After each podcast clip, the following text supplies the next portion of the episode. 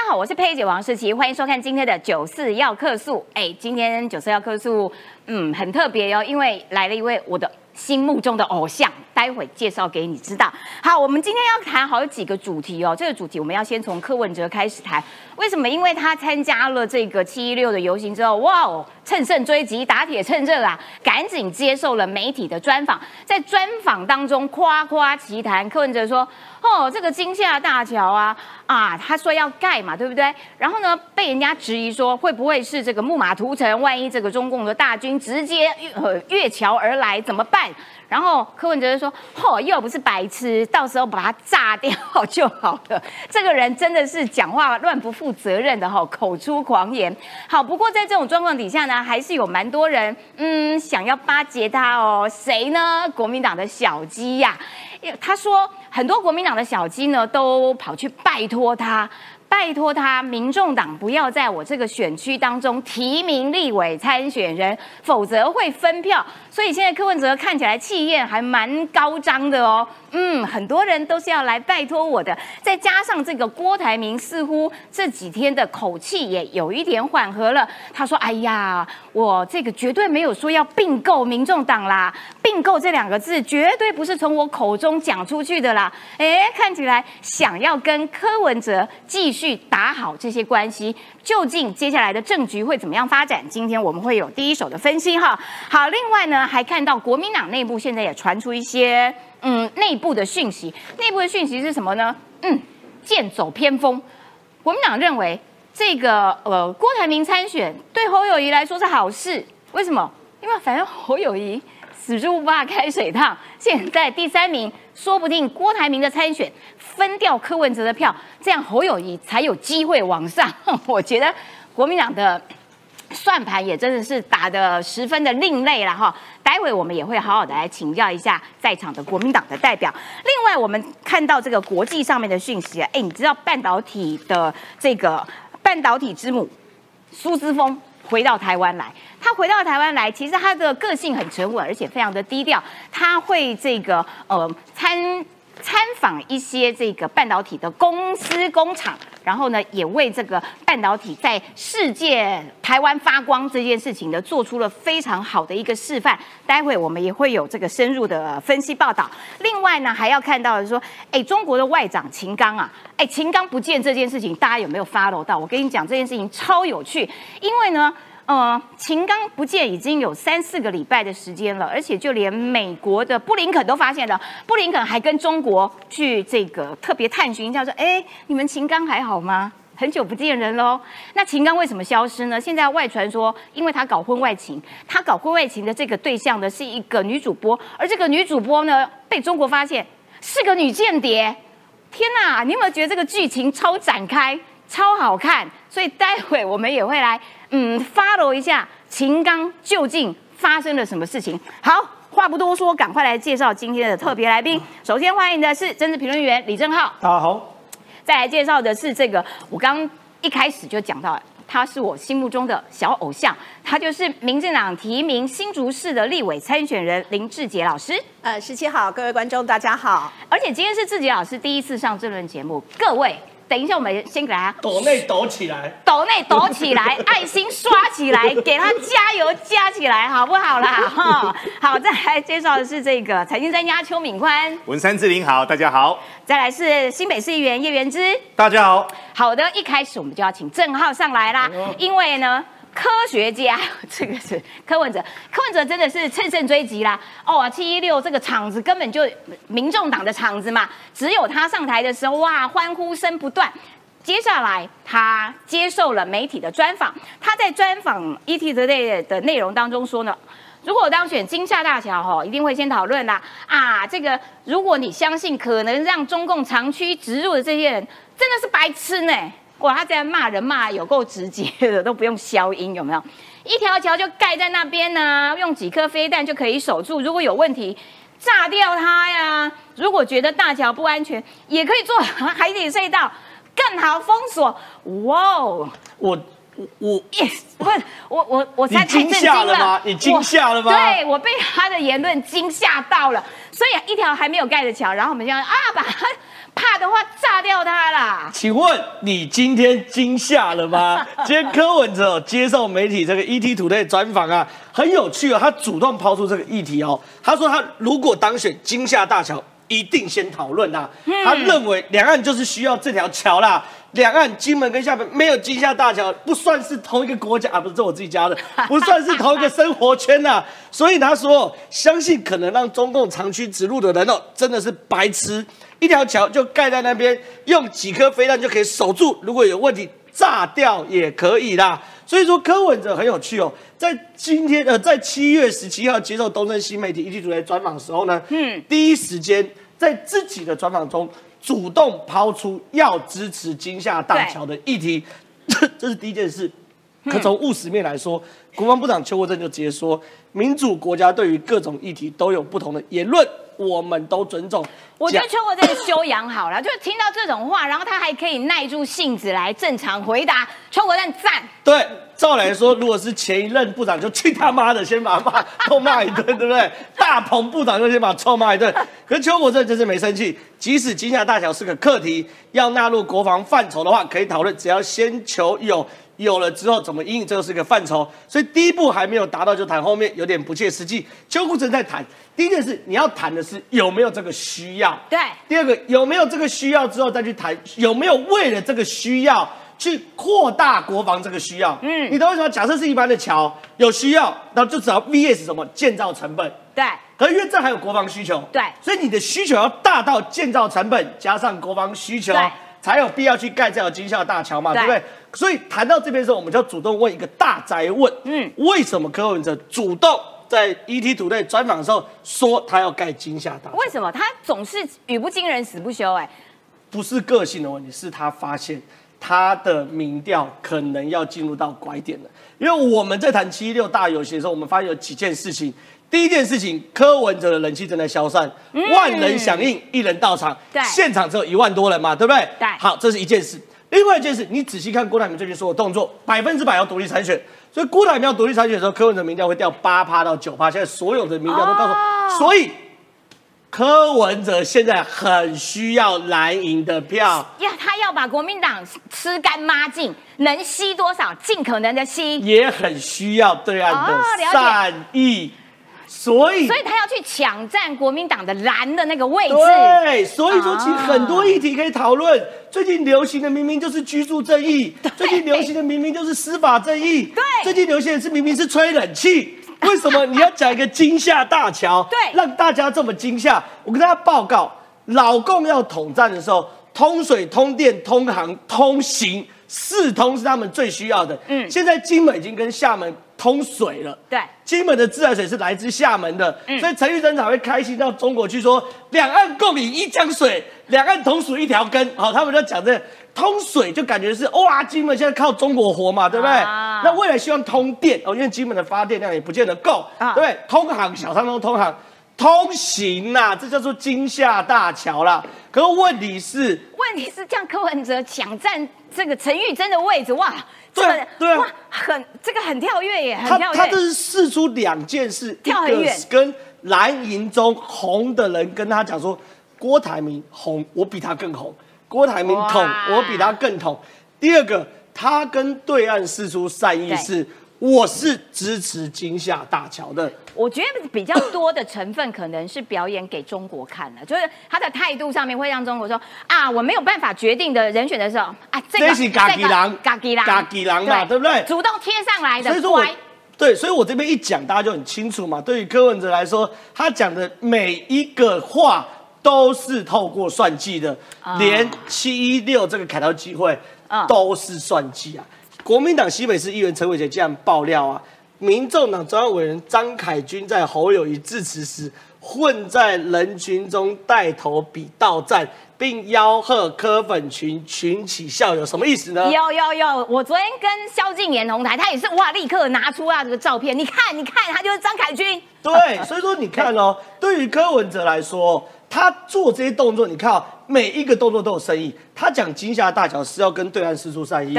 对。他是要这个这个这个抢深蓝票、深红的票，可是呢，连这场凯道集会哦，原本号称是一个公民参与的活动，对。结果没想到里面有民众党的暗装，嗯。在侯友谊上台的时候带头吆喝比到站，对。然后某些不要讲绿营见缝插针哦，我看先做他新闻都是偏蓝的媒体哦，对，都直接先做侯友谊被比到站，嗯而且现场画对不对？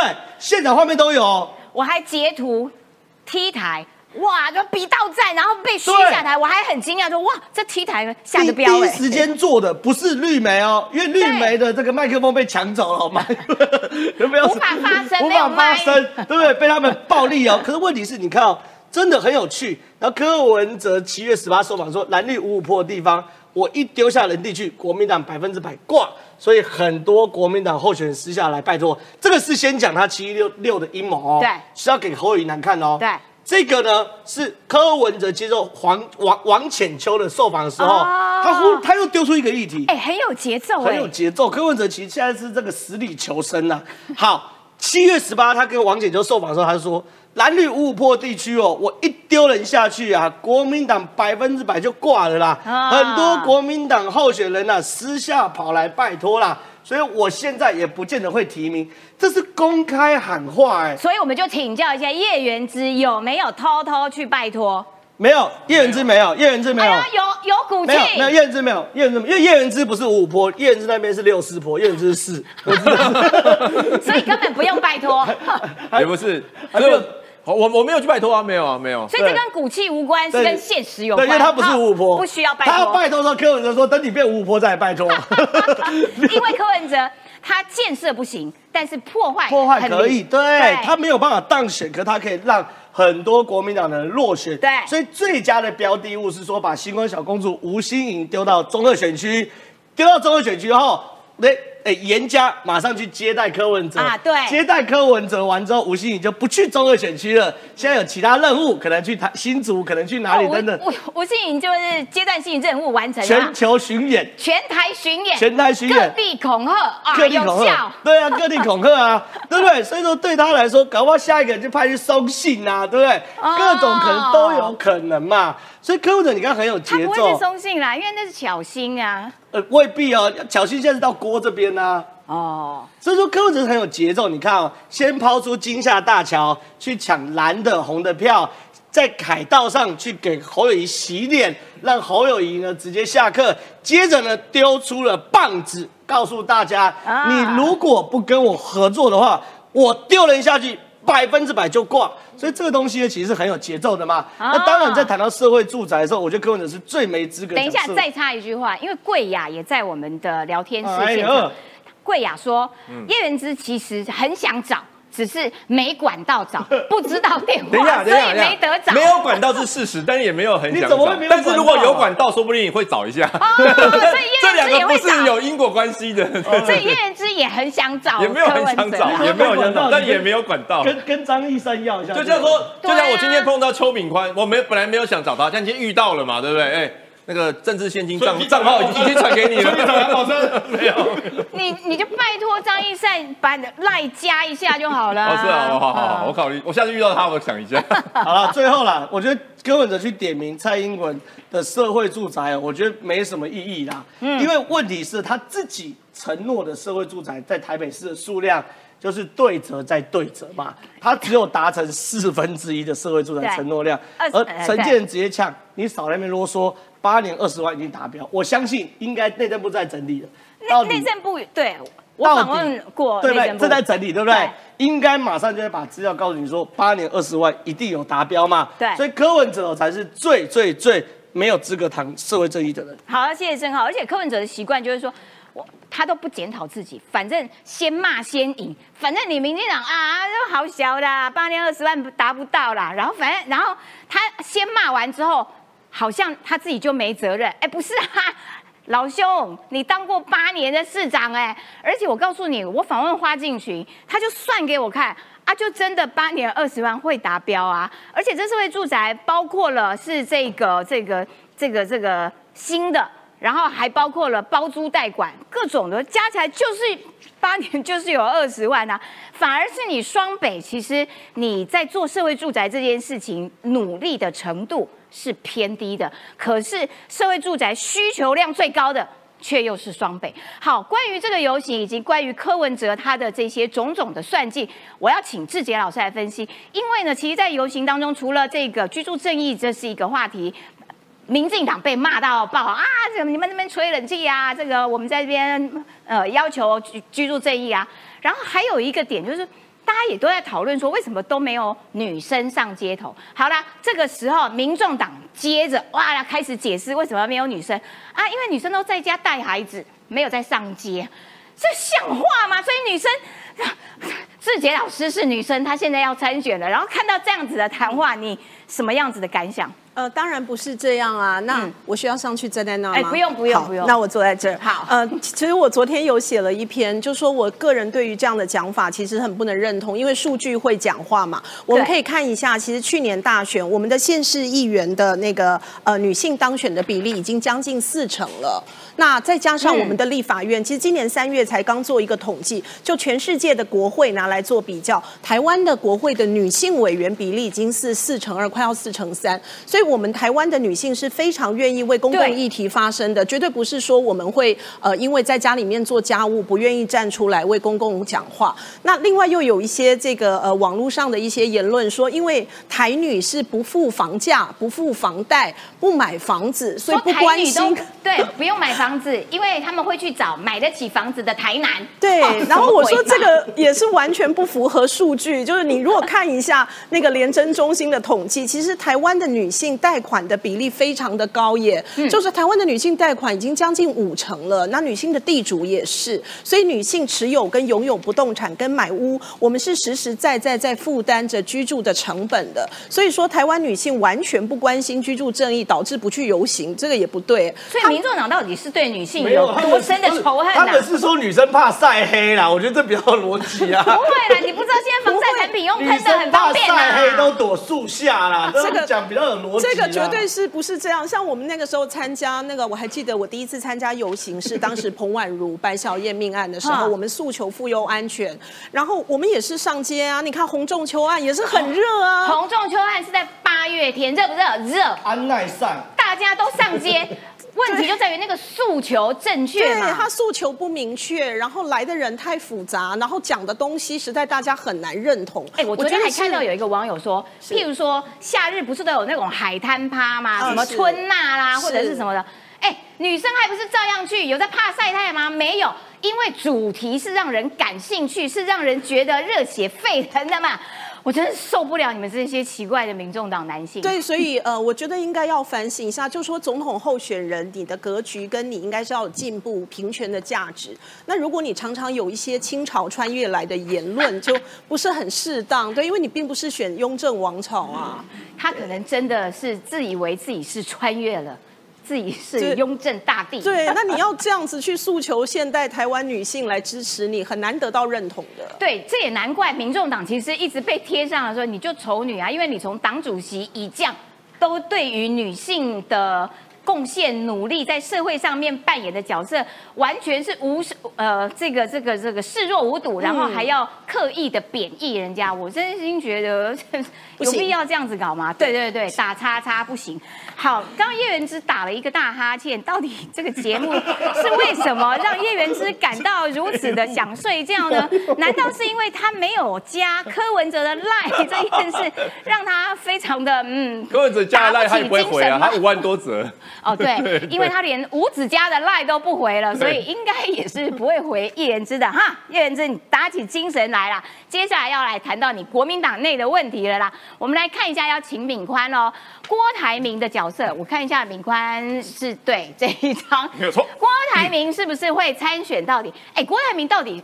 现在是在卖什么药？因为呢，听说他把之前的公关公司哦换掉了一批，都没有再持续续约换高红安那一组。对，换高红安那一组，所以看起来有要选的人才会需要公关公司吧？正常来说是这样哦。现在呢，郭台铭董事长到底选或不选？但现在这一盘棋已经被打乱了哈。嗯。但我们现在不得不来说一件事情哦，七一六那一天呢，想不到三个类总统，哎，不能这样讲，两个总统的。准候选人加上一个类总统候选人上去完之后，当天真的是热哦！我现场我稍微看了一下，多数的人躲在树荫下，更多的人都躲在台大里面吹冷气。然后呢，他们喜欢的人上去演讲的时候，他们就冲出来；时间点到的时候又退回去。所以呢，当天的状况我们看完之后是觉得有点滴滴答答啦。但现在第一个，郭台铭参选到底会不会反救了侯友谊呢？这次国民党来到这个地方呢，我就一个感想，这个感想是什么呢？这群老人家真会抱怨。我们现在把一个一个的抱怨先来说明一下哈。最近朱立伦呢，他也不长了，他就说：“哎呦，你们都不知道啊，那时候郭台铭多凶啊！”郭台铭就说了：“你提名侯友谊，我绝对不会支持他的。侯友谊没有我的支持，他也选不上。”最近据传他是跟朋友这么说的。但现在呢，蓝研判郭台铭全代会，各位都知道，全代会就在下个礼拜了嘛，已经非常非常近了。对，会在全代会后的一个月后独立参选。朱立伦、金辅聪，他会有三个确定。那哪三个确定呢？第一个，确定国民党绝对不会换侯。对。第二个，郭台铭绝对不会支持侯来选总统。第三个，就算郭台铭独立参选启动联署，他也不会选到底。瞧不起人哦。但会有筹码的一个逼谈来做一个所谓的一个郭科配，或者是郭侯配。第四个说不出口的一个确定是，优侯遭到弃保，恐怕连两成的一个得票都没有哦。先说这个确定倒是不用担心哦。照目前侯友谊的一个状况，大概就是国民党最起码最基础的一个基层盘。我个人估计是在整个十八趴左右。但后面会不会出现所谓的一个弃保呢？这个我们边走边看。好，那现在呢，征召的一个党的一个高层版呢，他就说郭台铭知道大势已去之后，他就不认账了。为什么呢？五月十五号，各位还记得吗？就是在宫斗的那几天，朱立伦很明确的就告诉了郭台铭哦，就说民调支持度、党内的征询，你都不敌所谓的一个侯友谊啊，所以我们一定会征召侯友谊。那郭台铭是不接受的哦，要求朱不用整个管民调，一定要征召他。先说哦。董事长的任性又开始了。这一整块，我觉得就是摆明了，就是党中央放出来风声，要持续的打击郭台铭。没有错，因为这些就是在算老账了。然后，可是这些老账过呃的时间点过去之后，郭台铭其实他就。他就认定了你国民党骗他，现在重点就是罗生门嘛。罗生门就是说，我们跟你说嘛，论耐打度，论民调，论整个所谓的大家的支持度，因为毕竟侯友谊有经过两次大选的一个洗礼，但郭台铭没有。那郭台铭现在的意思就是说，你骗人，你那个民调明明我们都有看到，你那个拿出来那个民调是诓我的。那现在重点就来了哦，现在重点是逆向思考，想不到变成了所谓的郭台铭新的一个骗局哦。这个叫死猪不怕开水烫，为什么呢？因为发生一件事情，因为现在发生最夸张的事情是。现在的侯友谊跌无可跌啊，那跌无可跌意思是什么呢？就是哎呀，今天傻卡都我就当老三，细卡都我就当老四，是没有五个人呐，不然的话我们其实来帮老五也没关系。他现在根本跌无可跌啊，所以现在如果真的郭台铭真的说我今天好，我要参战，我要参战到底，下的人是谁？是柯布林啊。柯布林现在最麻烦的地方是他很多东西是借来的啊，他的民调很多地方到底是不是从郭台铭借？从郭台铭这边借一点，从妙天那边借一点。可是各位七六那天，嘣。报了个相嘛？为什么呢？这个就很简简单的《西游记》里面那三个字现原形。什么叫现原形呢？网络上哇支持支持支持，然后现场来的呢？各位现场来来就不够多嘛？万人响应，一人一人到场。所以现在整个科布林的受伤是最重的嘛？至少会流失五个百分点。那简单的说，科布林流失五个百分点，他就没有拍板的本钱了。他现在可以兴风作浪的地方是在于，哎，我跟你们说哦，蓝绿都过不了半，到时候我是关键的第三党，所以我到时候我可以做什么做什么。那现在呢？最近他连续受了四个伤，哪四个伤呢？福茂的伤啊，太监的伤，然后呢，外佣的伤。狗的伤一路一路伤下来，所以最近呢，他又哇惊吓大桥，他又拿出来讲，反正他就是负责一直讲，一直讲，一直讲，他不负责收尾的。那现在重点是在于，国民党还是希望说啊，无论如何，我总是侯友谊要把他往上拉一点。所以昨天吴子嘉才会说嘛，昨昨天吴子嘉已经呛得很明了哦，他就说放心，放心，放心。虽然现在呢是非常乱的一盘局，但是到了十一月的时候呢，蓝反绿应该讲说反绿会和。只会有一组的一个整个候选人出来，这到底是哪边的内线消息呢？这是假的啊我们就进，昨天已经说了，我们就我我们就静静的看下去哦，这是第一个。那现在呢，最好笑的一件事情是什么呢？现在是人生说哈，不是不报，时间未到。啊想不到现在真的业力引爆了。我们现在看哦韩国瑜，呢，之前韩国瑜侯友谊是千拜托万拜托，所以之前呢还发现到很好笑的事情，就是挪椅子嘛。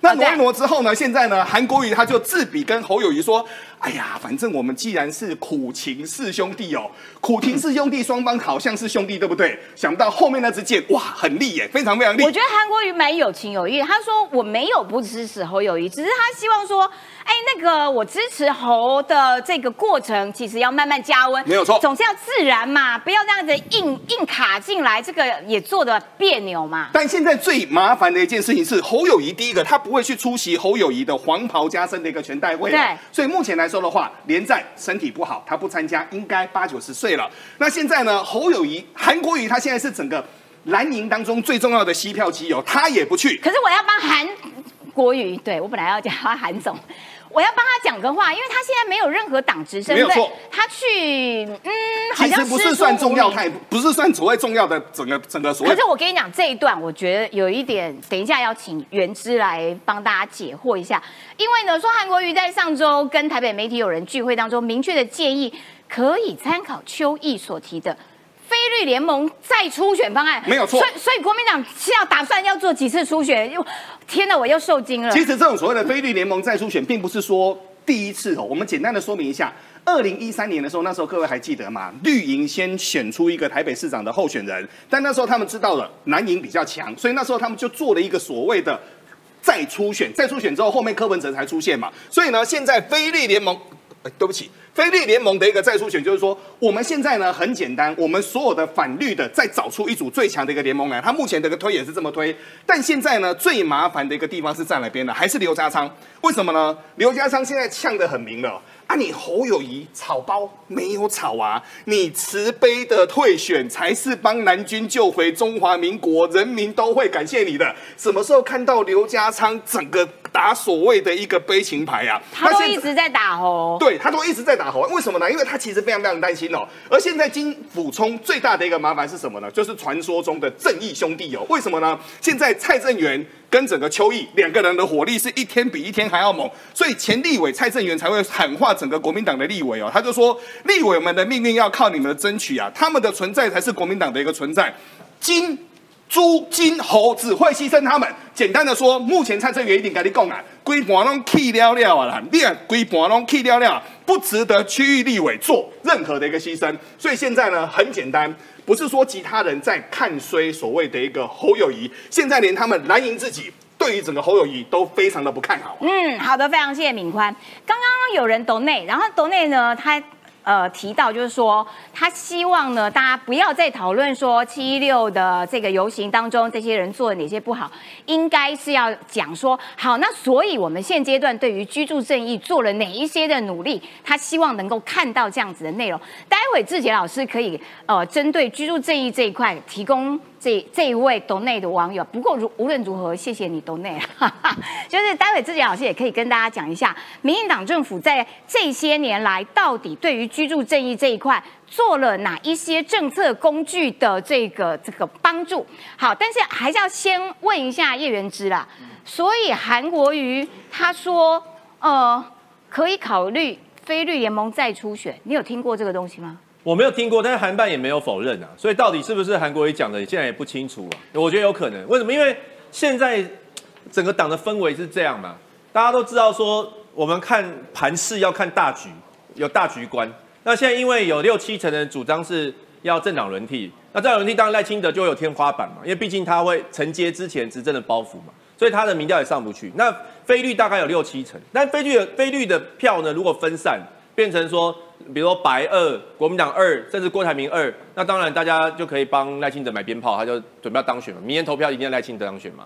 所以在野这边会茫然、会紧张，就是会这样。所以每一个人会提出那一百种方案，就是都会发挥创意的。可是你知道吗？有时候理想是很丰满呐，大家都觉得说，哎呀，只要能够整合了就好了，就一加一加一加一加一，哇，就好大好大好大。可是现实很骨感嘛，就是说到底那个方案要怎么做？因为人跟人都是独立的个体，你说独立的个体就会有情绪，就会有想法，会有各自的利益。嗯那这个要怎么样让大家觉得说，好像有一个无知的，呃有一个万能神在下棋一样？我觉得不是这样嘛。嗯所以你其其实你看七一六游行就可以感觉得到，七六游行现场非常多的科粉，那。侯友谊在上台的时候，下面科粉有的也是在鼓噪啊，嗯就感觉上侯友谊讲话，如果他不满意，他们也会，他们也是会在那边不爽啊。嗯，那假设今天哦，柯文哲，假设我现在说退一万步讲哦，柯文哲退，说哎，请你们呢全力支持侯友谊，那这些科粉会完全听柯文哲的话吗？嗯，也不一定嘛。对所以这个到底要怎么做，我也常常在想这个问题，因为大家知道我是有大局观，所以我常常在想说，到底要怎么去。在野到底要怎么整合啦？所以每一个人在吃饭、茶余饭后都在讨论这个事，你知道吗？啊，你这么有大局观，你觉得该怎么整合呢？我如果讲得出来的话，我现在就跟那个 张怡跟苏晴一样，到处去游说。我们所以就是想你并没有大局观呐、不是你为什么要偷制入？就是说，所以那个时期，我跟你讲，我觉得现在嗯你说有没有人在讨论非绿联盟再出选？我认为一定是有，因为这个就是大家茶余饭后在讨论的事情。可是啊容不容易做到？你说怎么出选啊？对啊哎，柯文哲来报名，郭台铭来报名，侯友宜来报名，不可能嘛？嗯那刚刚你问你问我说，那个我到底担不担心民众党会派人来？对，对，因为刚刚我没有回答你，因为我刚刚以为是正好时间，我就没有认真回答。其实我当然会担心啊，因为我我就希望说，不不要其他人出来，像时不用担心的，他们找不到人。时代力量也不要派人呐、因为我也怕时代力量派人，激进党我也会怕他们派人，我就怕人很多，这样看板会比较难借嘛。然后我我希望我希望一对一，因为我我比毕竟比我对手有优势，就不管在各方面，对不对？那可是如果人人多就注意力分散，我希望大家关注我你都。怕怕成这样，这个你也怕，那个你也怕，然后还说，哎，我比较有优势，你没有 你没有我有优势 你每个都怕，连激进你也怕。都都怕，对不对？就是因为多一分竞争，就是总是，但是我们会非常努力的。但是我觉得这个不是我能够控制，因为选举真的都是看大氛围。我们、我们那一区啊，八年前国民党选得好的时候，马英九选得好的时候，就国民党立委。那这八年蔡英文选得好，就是民进党立委，大氛围非常重要。所以有时候我自己在努力的同时，我们也希望说，在在总统的那一块是大家可以赶快定定，就是决定，否则的话，其实现在也没什么人在理我们选立委啊。碰到我们都是说啊，你们国民党怎么办？你们总统怎么办？对，关因心你啊！对，因为你们的母鸡的确是比较让人担忧一点，所以国民党的小鸡难免就会担心说那样子的大氛围对。但是志志杰老师这一区呢，他在新竹市这一区选，那看起来民进党的母鸡是。还这个哇语义有一点蛮丰满的哦，但虽然原之也常奚落你们的母鸡啦，就说哦它有天花板上不去，怎样？就算是这样，也是比你们赢很多啦。好，我要先请教一下志杰老师，就是说，哎，那所以你在新竹市这一区，你的对手民众党有没有要派人？还有就是回到刚刚这个、哦、网友斗内的人的问题，就是说，那所以对于居住正义这一题，民进党到底做了哪些的努力？嗯，谢谢石琪。那我个人对于我在新竹参选，我虽然是选举素人，但我是立法达人哦。我过去，哦我过去对我十八年在学界帮政府立了超过几百种的法律，所以事实上我对立法是非常熟悉的。我进出立法院是人生的日常。就是有时候去演讲，有时候去公听会，对对对。那以目前新竹的状况，确定的是，呃，要出来选的是国民党续任的郑正前委员，嗯然后有时代力量已经确定的邱显志委员，那两位都是现任委员哦。那目前最有可能出来的应该是民众党的吴新颖，也是不分区委员，所以我可能会是国内唯一一个对上三位现任立委的候选人呢。哎，所以吴欣颖他这个恐吓完各选区之后，最后可能最可能的落脚处是新竹，非常可能，因为其实新颖跟我都认识啊，因为他哦是财委会的委员。那以前嗯我是评议中心董事长，我们也是要去备询的。她是一个很认真率直的女生啦，嗯但我觉得她到现在就是还没有确定到底要去哪里。哎，那你又认识邱显志，然后你又也认识吴欣跟吴心莹认识，那所以你们打起仗来，而且郑正前先生也是我的连友，他都会帮我按赞这样。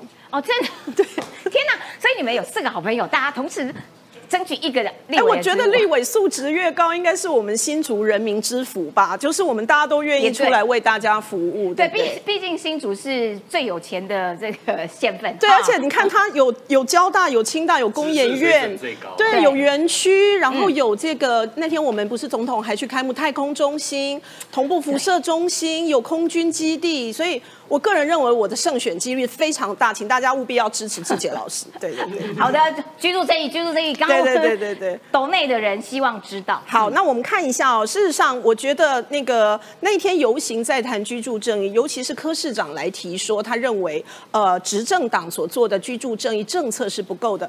我觉得这个讲法蛮误导视听的、哦，因为房价的这个提升不是全部都是中央的问题，地方尤其是六都的县市，他在不管在一般征收、区段征收或市地重划上，都会造成那个居住上面的问题。所以呃，柯市长的这个台北市在过去几年里面，其实是市民负担居住的这个压力最大、房价最高的一个区域。他应该先反省自己吧，他怎么会去炮打中央呢他？可能幻想自己是雍正，雍正通常只要一下令房价拦腰砍半啊，房价就跌了。对，然后各位可以看一下，事实上，执政党在过去这一段时间里面做过非常多的事情。那不是说你盖社会住宅就可以解决居住的问题啊，因为你要有钱可以买啊。所以可以看得到中央能够做到的，包括我们赖副总统前一阵子提出的，我们呃已经得到的这个大家同意，比如说支持弱势的学生在私校补助就学，对对对好，那房租的补贴，对因为不是说你盖了一大堆房子，大家就可以有房子住，你要能够买得起嘛。对所以重点还是弱势者他应该怎么样有一个阶级流动的机会。嗯那有一些固然是中央可以做的，但是地方你应该做的更多。比如说你在区段征收以后，你的补价款呃补价地给了这个地主以后，你的捕鱼地是不是可以拿来新建青年住宅，嗯然后以合宜的方式来出租？这个完全是我们可以一起来努力。可是你不能只靠中央执政党，你地方的首长县市在做很多的对市地的规划，你也要尽你的责任啊。对所以我觉得柯市长丢出这样的问题，却没有去反省台北市作为全国房价最高、市民居住负担最大、无壳瓜牛最多的一个区域，哦他应该要做怎么样的检讨？这个是他市政应该要承担的。的确，双北市他们在这个呃执政的过程当中，我是说这两位候选人侯友谊跟柯文哲，嗯，其实比较多的部分应该去回顾一下，你在执政的时候有没有对于住房这件事情。做过怎样子的努力，然后你再去炮打别人，我觉得对那才比较合理一点嘛。好，刚刚我们谈到说，哎，国民党内部的问题的确是蛮多的啊、到底到最后十一月的时候，会不会真如吴子嘉所说的哦，这个合起来推出一组候选人哈、那现在国民党内部有各种不一样的分析，郭台铭的这个嗯步调，当然也会让大家觉得。无法确认他到底最后会做出怎么样子的决定，但是呢，郭台铭倒是做了一件事情，他投书美国媒体《华盛顿邮邮报》，然后呢，噼里啪啦骂了一大顿，骂谁？当然就是骂赖赖清德。他在骂赖清德之前投书的那个呃和平的四大支柱，还有说 点名民进党，让两岸情势更加紧张。然后呢，他认为应该要接受这个九二共识，然后在一个中国的框架底下跟中国进行谈判。我的天哪！我会希望郭董哈，你还是少讲话，因为你一讲话就会暴露你的无知，好不好？没有人要接受一中框架下面跟人家谈判呐、你还好吗？你要选中华民国总统，你怎么会先设定了说啊，我们要在一个中国原则底下的九二共识的框架里面去跟中国进行谈判？哦哦，我觉得嗯很失策。好，那另外赖清德的部分啊，他现在看起来步调是稳稳稳稳的往前走啦。然后呢，他最近也这个除了投书之外呢，预计八月中旬要过境美国到巴拉圭。然后可是因为他会过境美国，他现在呢是党主席，又是副总统，然后又是总统提名人，所以三重身份过境美国，哎，这件事情倒是。呃，还蛮值得观察，究竟规格会是怎么样，会见到哪一些人，然后呢，能不能够透过这样子的过境行程，取得跟美方之间的信任？哎，这件事情对于选总统来说是极为重要的哦。好，那来看到美国前总统川普，他也一直要选总统了哈，他这个还要再选。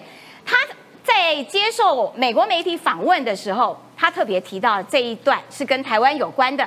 他说他不会表明美国是不是该保护台湾，但是台湾确实拿走我们的半导体工作。我们以前是自己制造晶片，现在有九十八的晶片都是台湾做的。这个时候呢，美国媒体的主持人就赶紧更正说：“哦哦，我告诉你，你搞错了，总统先生，先进的高阶晶片，而不是所有晶片。也就是说，台湾在晶片这个领域里面，我们是做那个最 top 的、最顶端的、最厉害的那一种，是台湾，而不是说啊，所有的都抢走了美国人的工作。那为什么要特别提到这一这一段呢？其实是因为呢，你知道台湾最近在吹 AI 晶片风。”因为继黄仁勋来台湾啊，逛夜市啊，拎着一个小时候吃的零食，哇，就风靡大家之后，哎，最近半导体女王苏之峰也回到台湾来，她跟黄仁勋一样，都是台南人，而且呢，苏之峰呢，他在这两天要接受阳明交大颁奖给他荣誉校友，而这也是志杰老师的学校。对，是的，就是其实黄仁勋也是我们交通大学的名誉博士呢。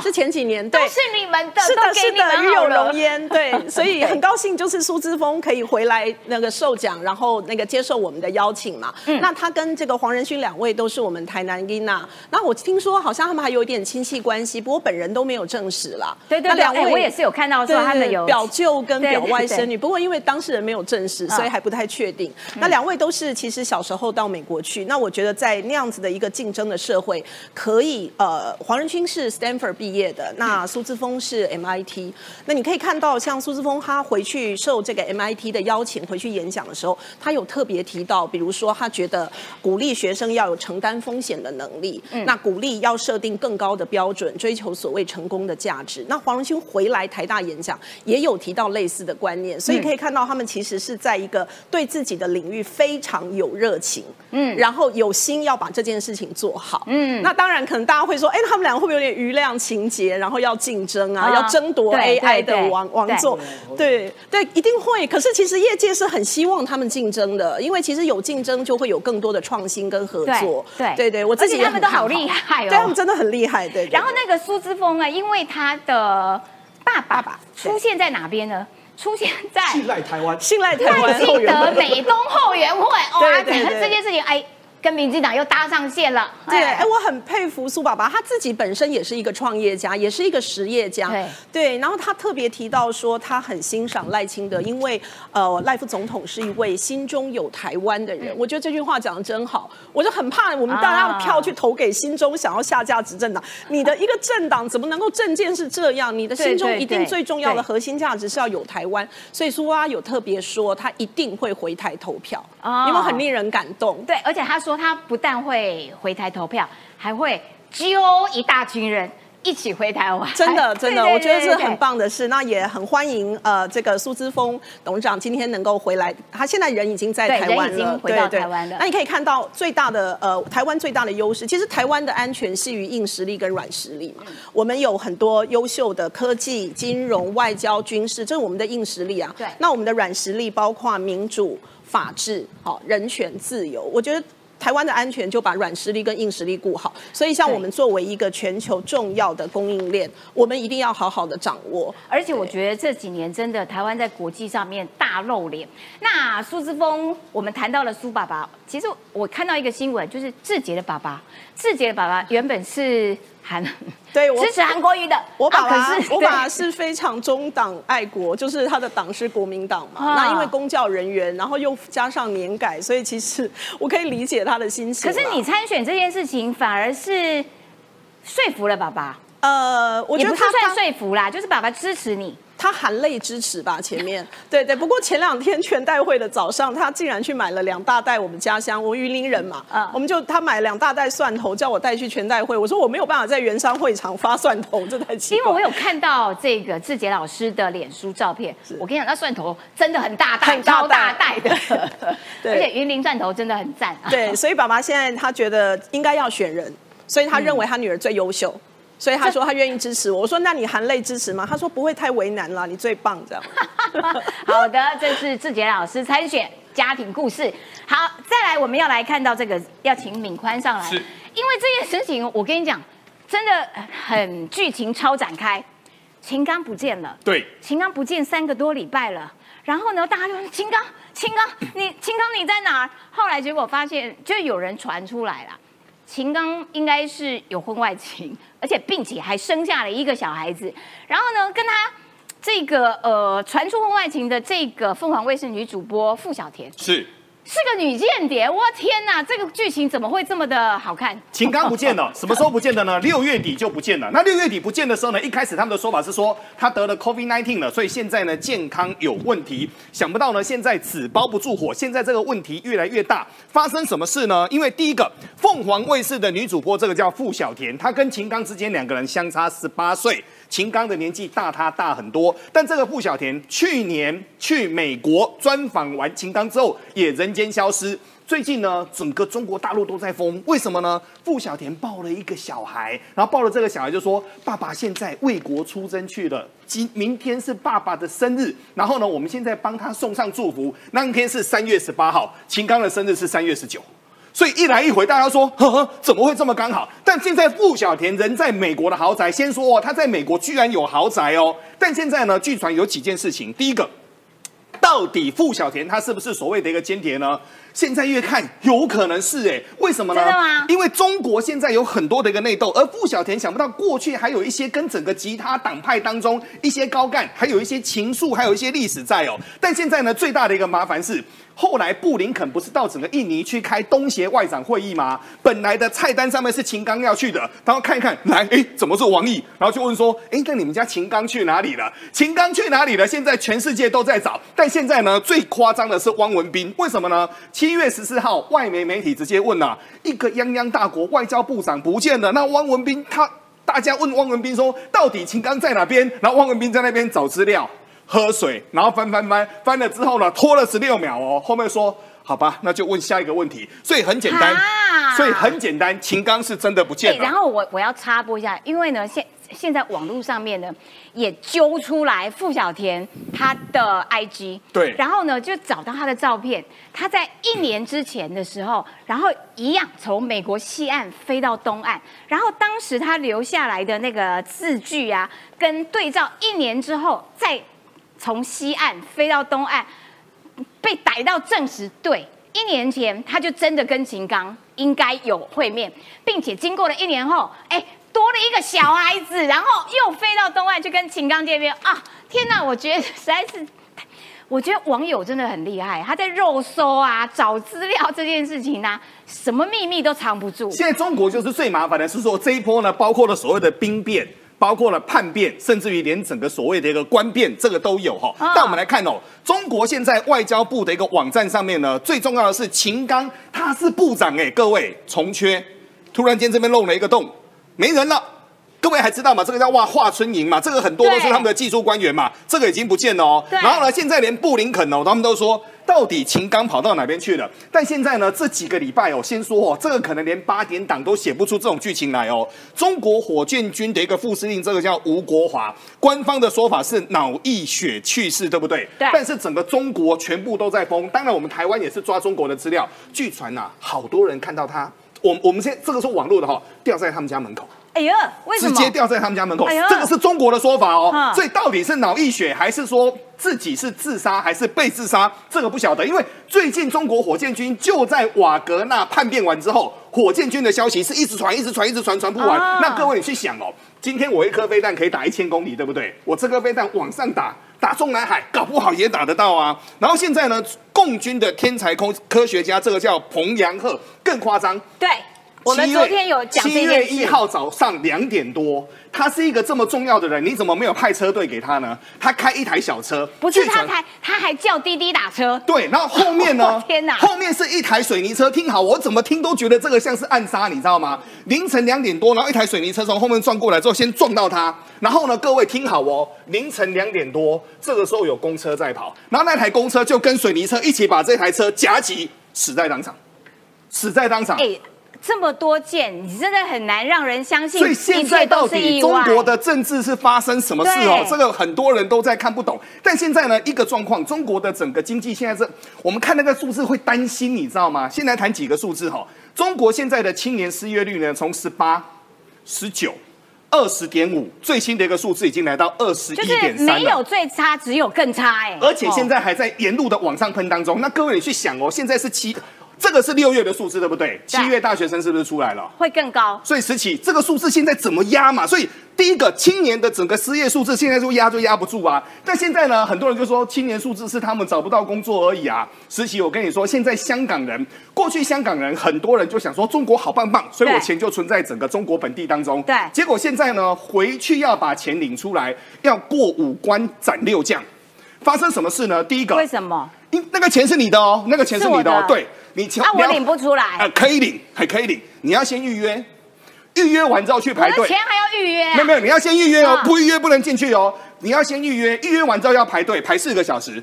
排四个小时之后呢，轮到你了。保安说：“哎，谁？王思琪，好，你请进来。你再把钱领走。”他们就是要折磨你，搞五六个小时才可以把钱领走，因为会嫌麻烦啊！算了算了算了，我不要领这样。重点是在于很简单，通常在国际上会做这种事情的，就是现金准备不够的才会发生这种事。然后现在呢，中国的官方很少见哦，我们第一次看到中国的国统局跟中国的官方自己说。撑不住了，目前包括新房、包括二手价格全部都跌，而且这次呢，跌的地方是中国最兴旺的地方，嗯，广州跟深圳哦，所以现在呢，对于整个中国，好多人都说中国好棒棒，还要盖金厦大桥，还要干嘛干嘛的，各位你去想。现在中国的人口进入所谓的负成长的一个时代，失业沿路都还在高档当中，GDP 又不如预期。更夸张的是，这个国家夸张到第一个外交部长会不见，火箭军包括了整个主席，包括了整个副副首长。有些人被抓走，有些人说他死了脑溢血，什么事都会发生。这么夸张的一个政体，还有人跟他要握握手，这个也是令人百思不得其解的地方啊！我怀疑你在偷臭柯文哲，但是我没有证据，是这样吧？好，来，接下来要请郑浩，还是要帮我们来大家关心一下这个乌俄战争啦，因为呢，克里米亚大桥呢又被炸了，然后呢？呃，这一次是说要阻断这个俄罗斯的提供来的这个这个这个战备的军援啦等等的。那所以在这种状况底下，俄罗斯就说：“我告诉你，克里米亚大桥被炸。”其中是美国跟英国干的。对，因为呢，这个克里米亚大桥很有趣哦。克里米亚大桥，其实我先跟大家讲整个这个局势哦。这边是乌克兰的边，啊，这边是俄罗斯，这边是克里米亚。那克里米亚大桥呢，其实是连通克里米亚跟俄罗斯南方的克拉斯诺达尔的这个地方。那克里米亚大桥呢，其实哦，当时在二零一二年的时候呢。普丁入侵，就俄罗斯入侵克里米亚的时候呢，嗯，还没有克里米亚大桥，嗯，后来是普丁他们在二零一四年把克里米亚半岛吞下来之后，才盖了克里米亚大桥，哈，盖了克里米亚大桥，那个时候普丁兴奋到特别通桥的时候，普丁自己开车哦，哦哦，开过克里米亚大桥。象征俄罗斯跟克里米亚还有乌克兰终于连在一起哦，所以哦，先回到刚刚一开始讲那个话题，金厦大桥，你不要觉得盖一个桥是没有政治意义，它就是单纯的桥。这个桥其实为什么普京当克里米亚大桥把它连接起来之后，这么兴奋的开过去？他宣誓所有的领土都连在一起，而且下一个呢，他就真的去打乌克兰。他对于那个象征上面的那种政治意义极浓啦。对，有非常大的象征意义哦。好，那这个是政治上象征意义，在这一次物质上哦，实战方面哦，克里米亚你看哦，在整个俄罗斯乌南战区里面。俄罗斯的前线部队是在克里米亚，嗯，可是克里米亚俄罗斯前线部队的补给线是在克拉斯诺达尔，而克拉斯诺达尔跟克里米亚的补给线就是透过这个克里米亚大桥，哦，所以你看哦，那个时候呢，普里格金就瓦格纳佣兵团的人呐，在乌东乌南打打不爽，对不对？对，回头第一个就占领克拉斯诺达尔哦，哦，因为他们回头打的时候也是从克里米亚绕回来，嗯，打克拉斯诺达尔，然后一路北上。打到莫斯科嘛，对不对？对。所以你看哦，对于这个克里米亚大桥，其实某种程度你可以把它想象成是俄罗斯连接克里米亚或是连接乌克兰的纽道。嗯。这个纽道包含政治上纽道，包含运输上物资的纽道。就是联通的脐带的概对，念，非常非常重要。那现在呢，最新的讯息啊，克里米亚大桥又爆炸，乌克兰水下无人机建功，什么意思呢？十七号凌晨的时候，克里米亚大桥因为紧急状况暂停通行啊，没多久，俄罗斯就表示大桥桥梁受损，造成二死一伤啊，克里米亚大桥现在又不能通行了。我跟大家报告，刚刚啊，呃，柯文哲讲这个克呃金厦大桥。如果老公要打来，他就用飞弹把金厦大桥打断，对不对？嗯，这个讲法真是外行中的外行啦，土包子中的土包子。你仔细看俄乌战争哦，俄乌战争他们打到后来哦，他们不是要炸桥吗？三哥在炸桥过程中，没有一个人是真把桥炸断的，为什么？所以他只意思是什么？他他只需要炸掉一两根桥墩，哦，他只要阻断你的通，不是桥没有断，他炸掉一两根桥墩，哼让你在一定负重以上的货车没办法通过这条桥，就算断了。哦，你真的没事把它炸掉不成北兰吗？那我当然还要重盖。对你懂我意思吗？就是他们其实很节制哦，而且很有趣哦。你去看他们去炸一些大桥的时候，他们用精准弹药是桥上一整排一个洞一个洞一个洞一个洞这样好厉害哦他就是炸到你嗯车子没办法开过去。哎，他不是乱炸一通，他是这这烂在土包子嘛，那是、啊那是恐怖分子在炸的，那蓝坡在搞的嘛。你现在战争就是我把关键桥墩炸掉，让你没办法透过军用卡车没办法过去。可是实际上我把你占领回来后，我是不是做柱子就好？哎对我不用重盖嘛，啊，所以柯文哲根本就是外行人土包子，土包子嘛，乡巴佬嘛，一讲说什么我就非得把它炸掉这样。你盖起来后真的要炸也不会这样炸，因为这些基础设施是赢者全拿嘛。嗯，我就拿下我克里米亚大桥，我可以选择要么就把它砍掉，要么就是我做维护。所以你仔细看哦，它只是水下无人机去炸一两个关键桥墩，而克里米亚大桥叫做暂行通行，嗯，没有翻。哎，对对对，没有翻，对，也不会有这么无聊会翻。所以说，你看啊，乌克兰真理报引述知情人士指出，这是乌克兰国家安全局和乌克兰海军的一次共同行动，用无人机来的。那俄罗斯外交部发言人说，乌克兰攻击克里米亚大桥是恐怖攻击，俄罗斯国防部已经开始回应，哎。杀人的喊救人的哈，你自己去恐怖攻击人家国家，对啊你还喊乌克兰是恐怖攻击，是你给人家侵略，然后现在回过头来骂人家，对，总而言之，言而总之，这克里米亚大桥跟刚刚开场那个惊吓大桥，我就我就坦白讲，有很深刻的对比。对对比出这个桥一盖了，对未来战争有多大的影响，也对比出柯文哲是个乡巴佬土包子啊。嗯那再来呢，现在看俄乌战争的最新型状况哦，乌军过去一周收复十八平方公里的失土，共夺回两百一十平方公里。我跟大家报告，有没有觉得进度有点慢？那时候在乌乌克兰东北方的时候，一次就几百公里，几百公里才收复了。可这次打了这么的久，你看哦，过去一周只有十八平方公里哦，打了这么久也才两百一十平方公里哦。为什么？为什么因为俄罗斯哦，在这个乌东地区哦退无可退，所以他们挖了一个壕沟又一个壕沟，一个阵地又一个阵地。所以现在乌克兰在乌东其实很辛苦的，就是它是壕沟战，是每一公尺都要用流血来换，因为壕沟战就会有所谓的守军。所以打掉一个壕沟，他们俄罗斯就会再往后退一个壕沟。嗯，所以乌克兰是非常非常辛苦，是这一寸一寸土地在拿的，哦所以才打到现在呢这么辛苦，收复十八平方公里。可总而言之，言而总之，你可以发现，反攻这一个多月、两个月都有一个趋势，俄罗斯是没有能力回攻的。对乌克兰在反攻，对但反攻速度慢归慢，可是都有进度，所以这个东西就变成说是时间上的问题而已。那目前来说，乌东激战嘛，俄罗斯说集结十万大军加九百辆战车啦，哦，大家不要被数字骗到哦，这十万大军我们讲嘛，已经是爷爷兵、阿公兵。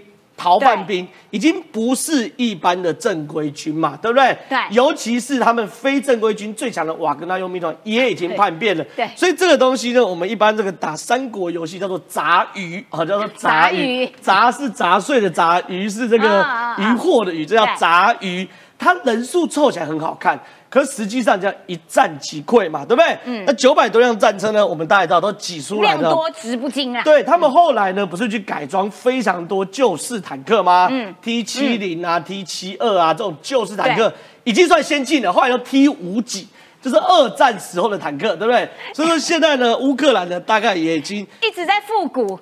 再复古下去就要搞穿越了，好不对好？，也也看透了嘛。可问题是哦，北约目前呢要在整个乌克兰、呃俄罗斯这边，呃，乌克兰边境呢征兵三十万，什么意思呢？他意思是哦，要确保乌克兰一把俄罗斯打出境境外之后呢，嗯乌克兰马上加入北约，北约驻军把这边把它守住，哦就是这样，这样对波兰跟北约是好事。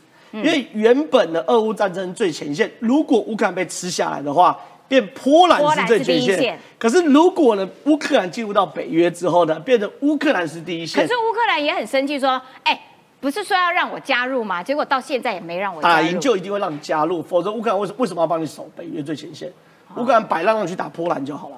哦，对，所以说这个东西呢，这个北约也在征兵嘛，对不对？嗯那俄罗斯刚刚那气噗噗啊，要从四面八方包围我们，对，就是要从四面八方包围你们。会怕就好了。对，宝贝安诺，所以今天整个俄乌战争帮大家更新到这边为止。好的，非常谢谢郑浩。而且这个俄罗斯说啊，要从四面八方包围我们，对，不然怎样？而且瑞典也加入了，嘿，怎样？